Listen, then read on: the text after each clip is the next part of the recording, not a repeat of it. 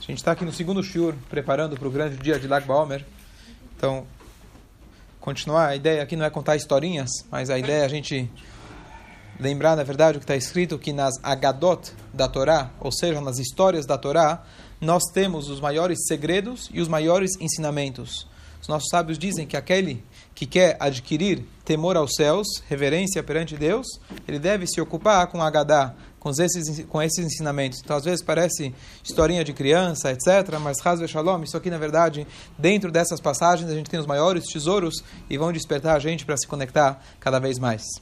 Então, a história de hoje, continuação que não estava ontem, estamos falando aqui, do sábio Rabi Shimon Bar Yochai, na qual o, data, a data do falecimento dele vai ser celebrada na quarta-feira à noite agora, o dia chamado Lag Baomer, e a gente está vendo um pouco da história. Ele viveu no início da Era Comum. Na verdade, ele era aluno do Rabi Akiva, o Rabi Akiva, famoso sábio, que justo agora, durante esse período, faleceram os 24 mil alunos dele. E um dos cinco alunos que sobraram vivos foi esse Rabi Shimon Bar Yochai. E aqui a gente está falando um pouco depois da destruição do templo. O templo foi destruído no ano 70 da Era Comum e o próprio professor do Rabi Shimon Bar Yochai, o Rabi Akiva, ele testemunhou a própria destruição do segundo templo de Jerusalém pelos romanos, do Adem. Então, ele, a gente já comentou a história que ele ficou 12 anos na caverna escondido, e depois dos 12 anos, aqui a gente parou, é, eles saíram para fora e eles começaram a, na verdade, fazer destruições, onde eles olhavam, é, pegava fogo, e o comentário que eles fizeram, que a gente comentou ontem, é de que é, o Rabi Shimon Bar Yochai falou, o que, que as pessoas estão trabalhando?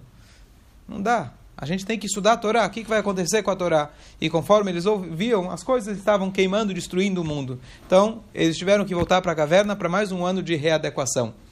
E agora, eles saem pela segunda vez. E logo, depois de um ano, aqui vem o seguinte episódio.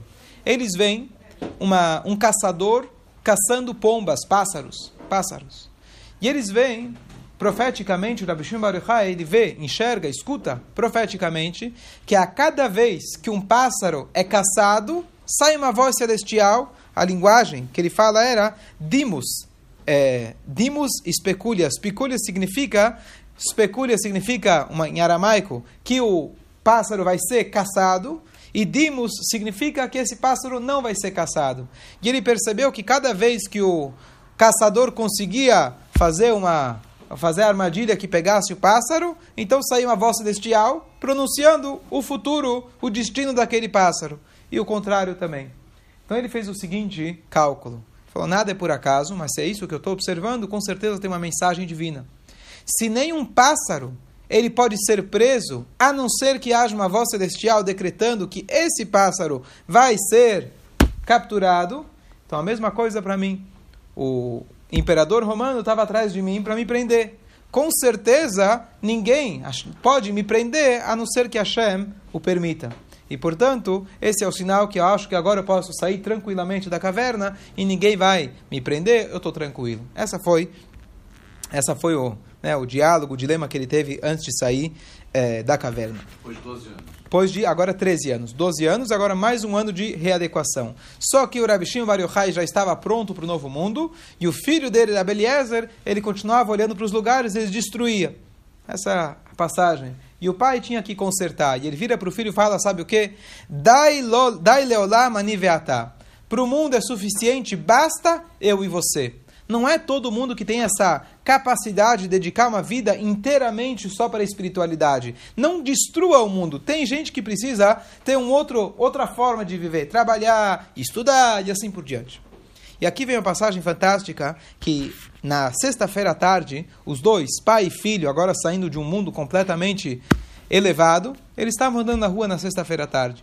O que, que você vê na sexta-feira à tarde? Quem já foi em Jerusalém, bairros onde as pessoas estão correndo para cumprir o Shabat, o que, que você vê as pessoas fazendo? Correria. Correria, tá certo? Aquele mexigás judaico, tipicamente, alguém falou ontem que ele gosta de meia shearim, na quinta-feira à noite, ele já compra aquele chunt, aquele kigel, quem só sabe, só entende quem já foi lá sabe o que eu estou falando, é ou não é? Sim? Sabe o que eu estou falando não? É assim ou não é? Quinta-feira à noite é o melhor. Sabe o que eu estou falando? Quem está sorrindo está lembrando do gosto, tá bom. Ok. Então eles viram na sexta-feira à tarde um senhor andando com duas cestas, com duas sacolas. E essas sacolas tinham os dois adassim. Adassim são as mirtas que a gente usa, a mesma que a gente usa para Sukkot, uma das quatro espécies. E ele estava correndo. Ele falou, Vos loivstu. Falou em Yiddish, com certeza. O que, que você está correndo? É ou não é? Claro, Shimon Bar Yochai. Ele falou, o que, que você está correndo? Ele falou, eu estou correndo para o Shabat. E para que, que você tem essa florzinha? Para que, que você tem essas plantas? Ele falou, em, honra do Shabat. Em honra do Shabat. Vou deixar minha, minha casa bonita. Não falou que era para a esposa, falou que era para o Shabat. Mas tudo bem. A ideia é a mesma. E aí ele fala, ele fala o seguinte, mas tá bom, se é pela honra do Shabat, uma só basta.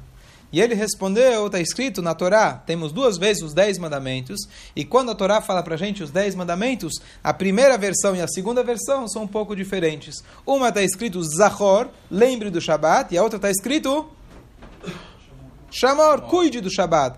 E a gente fala no Dechado de Zahor, Veshamor, Bedibur Echad, quer dizer, Hashem falou ambos, uma sereta de Brot, Vait Hanan e Parashat Itro, um está de uma forma, outro está de outra, mas na verdade tem duas mitzvot no Shabbat. Uma é lembrar o Shabbat, ou seja, fazer o Kiddush, etc. Shamor é se cuidar, deixar de trabalhar, assim por diante. Então, em lembrança a isso, eu comprei duas plantinhas. Aliás, entre parênteses, por isso que o, o costume básico, o, ma, o, nível mais básico de acender velas de Shabat, uma pessoa, etc., pode se acender uma vela, mas o costume é acender duas velas de Shabat em casa. Uma é pelo Zahor, outra pelo Shamor. Aí você tem vários costumes que aumentam conforme o número de filhos, assim por diante. Mas o básico é duas. E quando eles escutaram isso, eles se acalmaram. O que, significa que eles se acalmaram? Até agora eles estavam com um olhar talvez um pouco crítico em relação à vida mundana que as pessoas levavam.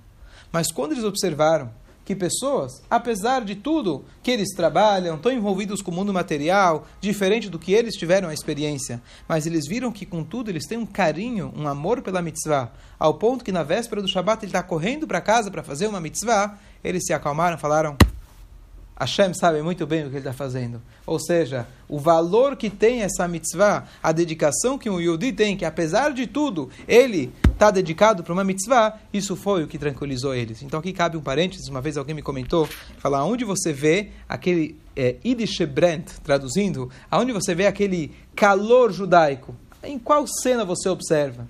Ele respondeu e falou uma coisa curiosa. Quando você vê na na, na, na, na, véspera de Minha, pode ser qualquer dia de semana no Shabat, e você vê um judeu correndo para entrar na sinagoga para falar, oh, já vai dar 5h25, você vê aí aquele calor judaico. Ele pode chegar a 5h26, vai perder um pouquinho, vai chegar atrasado. Não.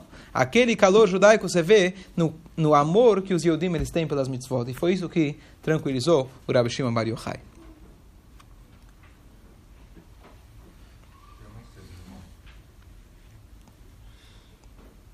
Tem uma frase famosa, importante da gente sempre lembrar que a gente está na sinagoga. Inclusive, falei hoje de manhã o conceito de que a gente sempre tem que prestar atenção nas brachot, não deixar que a reza vire só aquela competição de quem vira as páginas mais rápido, da gente realmente não deixar no piloto automático, é muito difícil. Mas tem uma passagem muito bonita que as almas, quando elas estão lá em cima no mundo espiritual, elas anseiam, elas invejam uma pequena mitzvah que a gente faz aqui, ou um pequeno, sim por dizer, um pequeno Amém Yehesh Merabá de um Kadish. Por anos e anos a Neshama está observando, olha quão grande é um ato de um judeu lá embaixo, e aqui, infelizmente, a gente não enxerga. A gente acha que é só mais um. Mas lá de cima as almas estão esperando. Quem sabe um dia vou ter essa oportunidade de fazer essa mitzvah. E essa é primeira mensagem aqui, dessa, dessa passagem, de que o Rabi Shimon se tranquilizou quando ele viu o calor que os Yudim têm pela mitzvah. Pode ser que você não é maior tzadik, pode ser que você não estuda a Torá 24 horas por dia, mas o calor que você tem pela mitzvah foi suficiente para tranquilizar a mente dele. Próxima passagem. Rabbi Pinchas Ben Yair, é um famoso sábio, inclusive a famosa passagem dele de Rabbi Pinchas Ben Yair, uma vez ele precisava atravessar um rio para a caminho de uma mitzvah, e não tinha como ele atravessar o rio. Ele não tinha jet ski, não tinha nenhum barco. E ele falou para o rio, ele teve uma conversa com o rio, ele pediu para o rio se abrir. E aí o rio respondeu e etc. Finalmente o rio foi obrigado a abrir espaço que ele pudesse passar. Para a gente entender o calibre de rabinos que a gente está falando, tá certo? Então esse Rabin Ben Yair tem duas versões. Quem ele era, qual o relacionamento dele com o Rabi Shimon Bar Yochai. Ou que ele era o sogro do Rabi Shimon Bar Yochai, ou que ele era o genro. Um é Hatno, outro é Hatano. Se ele era genro do Rabi Shimon Bar Yochai, ou se ele era o sogro do Rabi Shimon Bar Yochai. Mas, depois que eles passaram aqueles 13 anos na caverna, Rabi Shimon Bar Yochai estava na casa de banhos. E na, no Schwitz, na sauna. E o que acontece? A gente comentou ontem de que ele, para poupar as suas vestimentas, ele passava, ele passava o dia inteiro com, a, a é, com terra, com areia até o pescoço. E ele tirava as roupas, na hora de rezar ele colocava novamente a roupa, a gente comentou ontem. O que acontece? Na hora que ele foi lá fazer o schwitz, a pele dele estava toda corroída, toda machucada. E o sogro, ou o genro dele, Rapinchas Ben Yair, viu isso, ele ficou com pena dele. Ele falou, que pena! de te ver nesse, nesse estado deplorável, nesse estado tão ruim, tua pele desse jeito. E na hora que ele começou a chorar, o sogro, o genro, as lágrimas salgadas caíram exatamente em cima da ferida do Rabi Shimon Bar Yochai. Coitado do homem, já estava dolorido, agora mais ainda. Então, ele se desculpa, ele fala... É, ele falou, desculpa... É, é, ele fala, oi veio, oi, oi li rabekar, que pena, que dor que eu te vi nesse, nesse estado. E ele responde, não, que bom que você me viu nesse estado. Esse estado meu, traduzindo as palavras, esse estado meu é resultado, na verdade, de todos esses anos que eu estive completamente dedicado para o estudo da Torá é, inteiramente. Essa foi a passagem. Tá bom. Agora diz o Rabi Shimon, e aqui tem uma passagem muito importante, uma coisa para a gente se lembrar. Rabbi Shimon falou o seguinte: já que Deus me fez um milagre, o que, que eu posso fazer? O que significa o que eu posso fazer? Eu quero ajudar a comunidade. E aqui, em seguida, a Gmará vai contar para a gente o que, que ele fez. Vai lá e vai ajudar um, um, a questão dos Koanim, etc. Mas antes de continuar a história, aqui tem uma passagem muito importante, o senhor que eu dei não faz muito tempo, mas de como a gente deve agradecer quando a gente passa por um milagre. Hoje, Ontem de manhã, duas pessoas chegaram de viagem. Quando a gente viaja, uma viagem longa, de avião, etc., a pessoa faz uma brachá de agomel, agradece a Deus. Mas, às vezes, a gente passa, Deus nos vive por um momento de aperto. Hazel Shalom, doença, um milagre aconteceu na sua vida, e você quer agradecer a Deus que Baruch Hashem eu saí disso. Se agradeceu, foi na Torá, ótimo. Mas o que mais a gente deve fazer? A gente tem que ter aquele sentimento que Hashem nos devolveu a vida, Hashem deu mais uma oportunidade. O que, que a gente deve fazer? Então tem várias formas, tzedakah, etc. Mas uma das formas, que inclusive a gente aprende daqui, é que a pessoa deve procurar fazer um bem comunitário. Se Hashem te deu uma vida, se Hashem te deu mais uma oportunidade, uma das melhores formas da gente conseguir, de alguma forma, retribuir é a gente se dedicar para a comunidade. E isso só sabe quem já passou por isso, que é uma das coisas mais difíceis. Uma das coisas mais difíceis é você se tornar um voluntário numa instituição e etc., onde todo mundo vai eventualmente reclamar, você não vai ganhar nada em troca. Tem aquele passo que a gente fala, aquela, aquela passagem que a gente fala no, no, no, no Shabat de manhã, antes do Musaf, a gente fala, Misha Berach Deus que abençoou nossos antepassados, Ele vai abençoar e etc. E a gente fala, Oskim Betzarchei Tzibur Bemuná, todos aqueles que se dedicam pelo bem comunitário com, com fé, Akadosh Baruchu Yeshalem Secharam. O que, que significa? Deus vai pagar para eles o seu, a sua recompensa. Então, tem uma explicação importante que cabe sempre dizer quando alguém quer fazer um trabalho voluntário, você fala para ele o seguinte: saiba que quando você fizer um trabalho voluntário, aqui nesse mundo, ninguém vai te retribuir. Não espere um obrigado de ninguém. Se vier, deu lucro. Por quê? A Kadosh Baruch Yeshelem Secharam. É só Deus que paga, tá certo? Quando você faz, se dedica para a comunidade, é normal. As pessoas reclamam e tem Sempre vai ter reclamações e nunca vão estar satisfeitos. E isso, na verdade, é uma maneira da gente retribuir. A gente ter essa dedicação, apesar da dificuldade, essa é uma maneira, é isso que o Rabbi Shimon Baruchai está ensinando aqui. Depois que ele passou por esse milagre de 13 anos, conseguir sobreviver com uma árvorezinha de alfarroba que Deus fez para ele e uma fontezinha de água, ele queria agradecer a Deus. E ele entendeu que tudo isso que Hashem poupou ele não era pelo seu próprio crescimento espiritual, mas tudo isso precisava trazer uma mudança prática é, aqui nesse mundo. E foi por isso agora que ele foi buscar uma sugestão, o que está precisando na cidade e o que, que eu posso fazer, uma lição clara e importante para a gente. Então, só para concluir, a Gemara fala, traz para a gente, que falaram para ele, olha, existe aqui uma passagem que nós sabemos que quem é Cohen, ele não pode chegar perto de um cemitério, ele não pode estar perto de um morto e etc. Então aqui tem uma passagem que um lugar, lugares na nossa cidade que os Koanim estão desorientados, não podem passar porque não sabem se tem um morto enterrado ou não. A gente sabe que tem todo um trabalho para você conseguir demarcar onde está o cemitério, onde estão tá os ossos, etc., é, é, dos, dos falecidos. Isso acaba sendo complicado para os Koanim. Então o que acontece? Então ele ele falou para ele, olha, então você precisa dar um jeito aqui para poder demarcar onde estão os túmulos. Então, a história contra Abishim Bar ele perguntou, será que tem alguém é, será que tem será que alguém sabe aonde exatamente estão os lugares? A Gemara conta que ele pegou, ele fez um, conforme Rashi explica, ele pegou é, karshinim, são tipos de grãos, ele colocou na terra em vários lugares e aonde é, e aonde ele colocava esses grãos, então o conforme Rashi, o morto, ele, os ossos, ele se elevava e dava para ele para ele demarcar aonde estavam aonde estavam os mortos.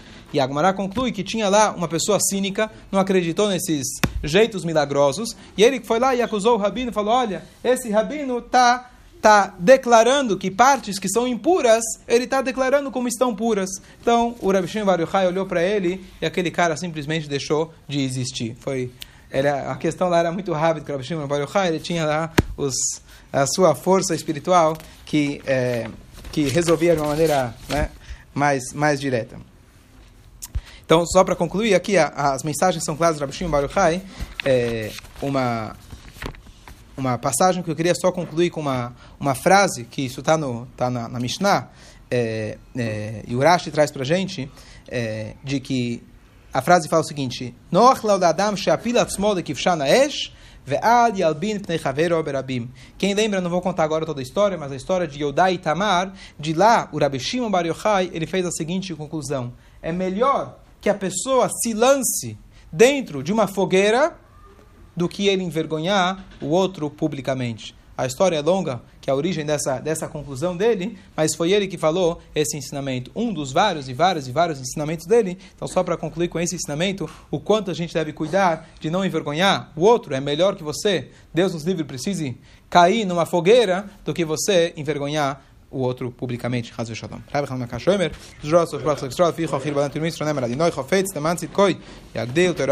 Kadish, grande. Amém.